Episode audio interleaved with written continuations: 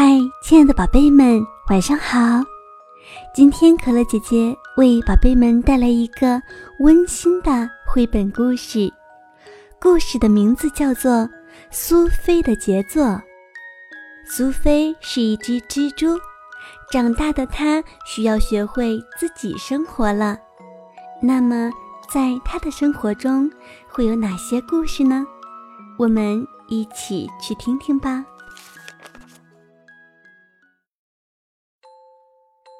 苏菲不是普通的蜘蛛，苏菲是艺术家，她能织出非常奇妙的网。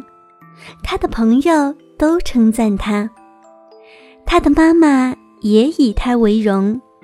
大家都说，总有一天她会织出了不起的杰作。苏菲和别的小蜘蛛一样，渐渐地长大，到了该独立生活的时候。他搬到了比克曼出租公寓里。这座老旧的房子里有许多工作等着他。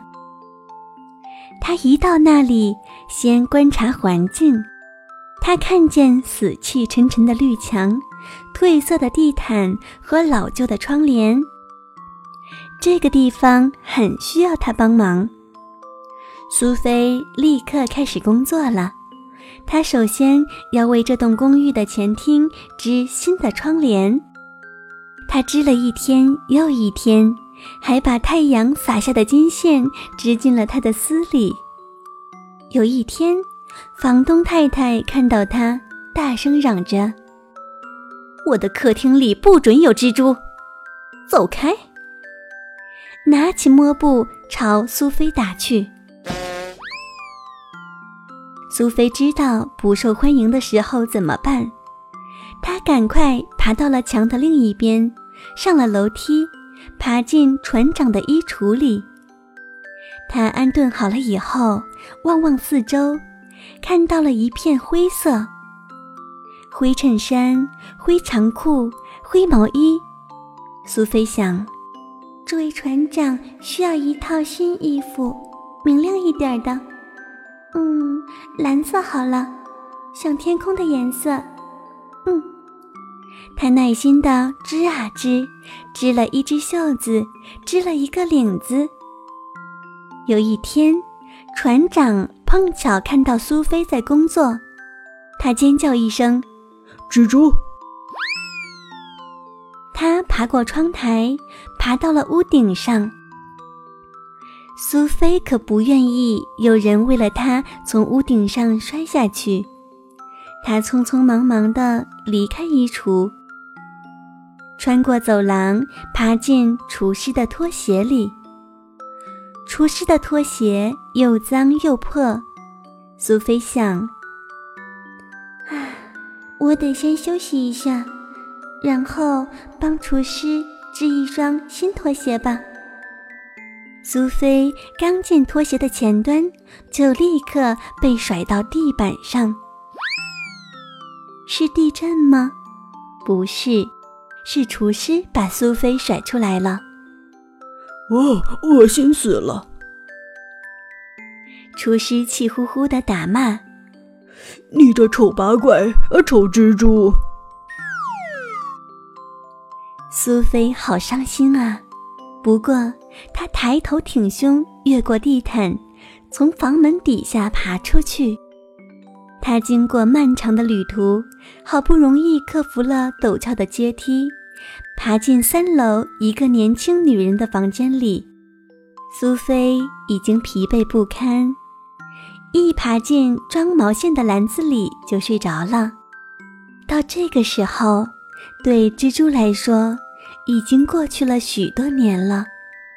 苏菲老了，她剩下的力气只足够为自己织一些小东西，比如有玫瑰图案的枕头套和八只保暖的袜子。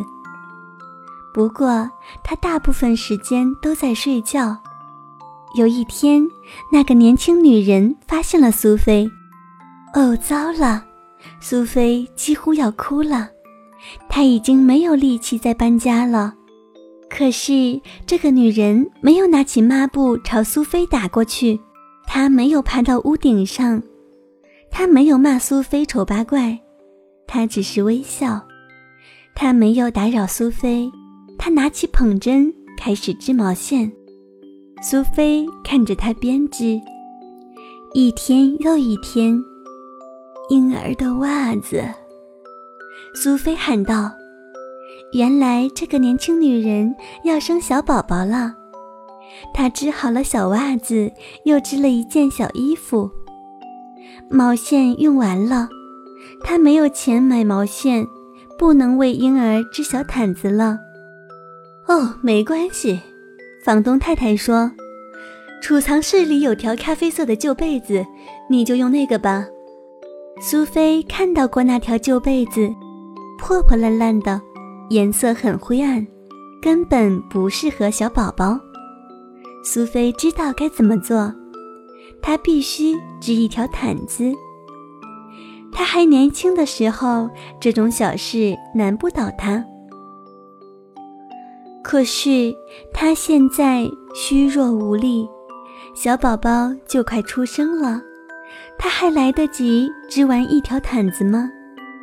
苏菲爬出装毛线的篮子，她缓缓移动，爬上宽阔的窗台。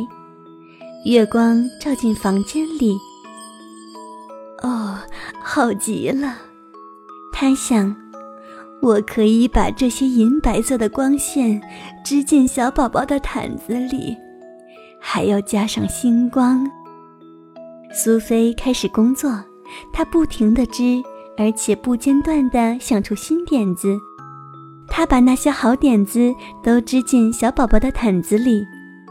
有散发香气的细松枝，夜晚的景色，古老的摇篮曲，快乐的雪花。苏菲织个不停，她不吃也不睡，她从来没有像现在这样疲倦又这么坚定。她一直织，一直织。她织到毯子的最后一角时，听到了小宝宝诞生的哭声。就在那一刻，在毯子的一角，苏菲把自己的心也织进了毯子里。那天晚上，那个年轻女人正打算拿房东太太的旧被子给小婴儿盖时，突然注意到窗台上有东西。那是一条毯子，好柔软，好美丽，好像为王子准备的。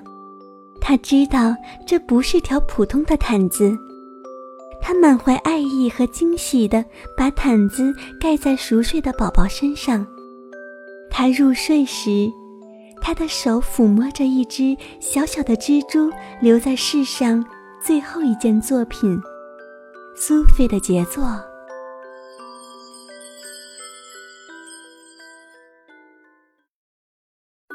善良的苏菲。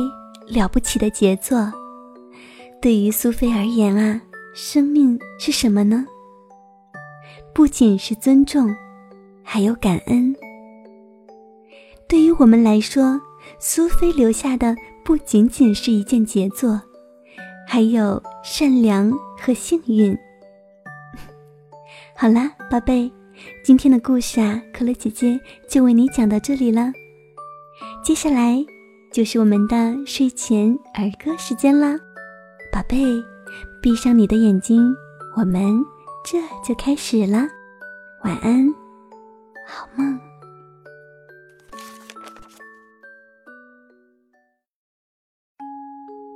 小红薯，小红薯爱淘气，红薯地里捉迷藏，脑袋钻进泥土里。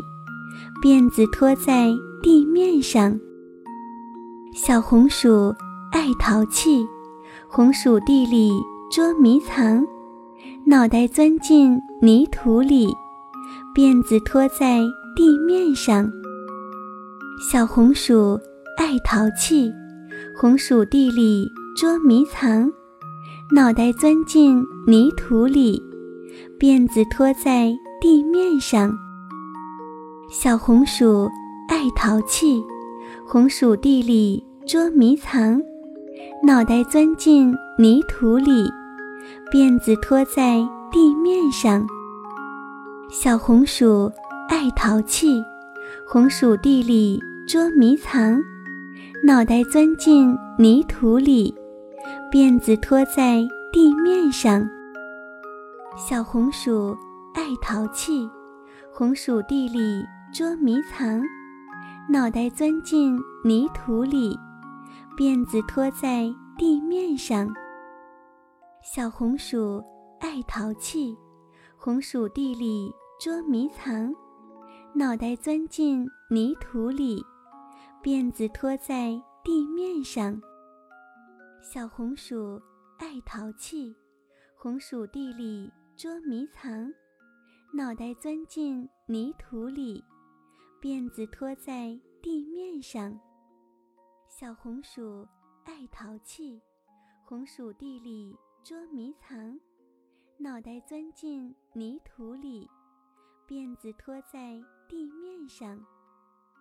小红薯爱淘气，红薯地里捉迷藏，脑袋钻进泥土里。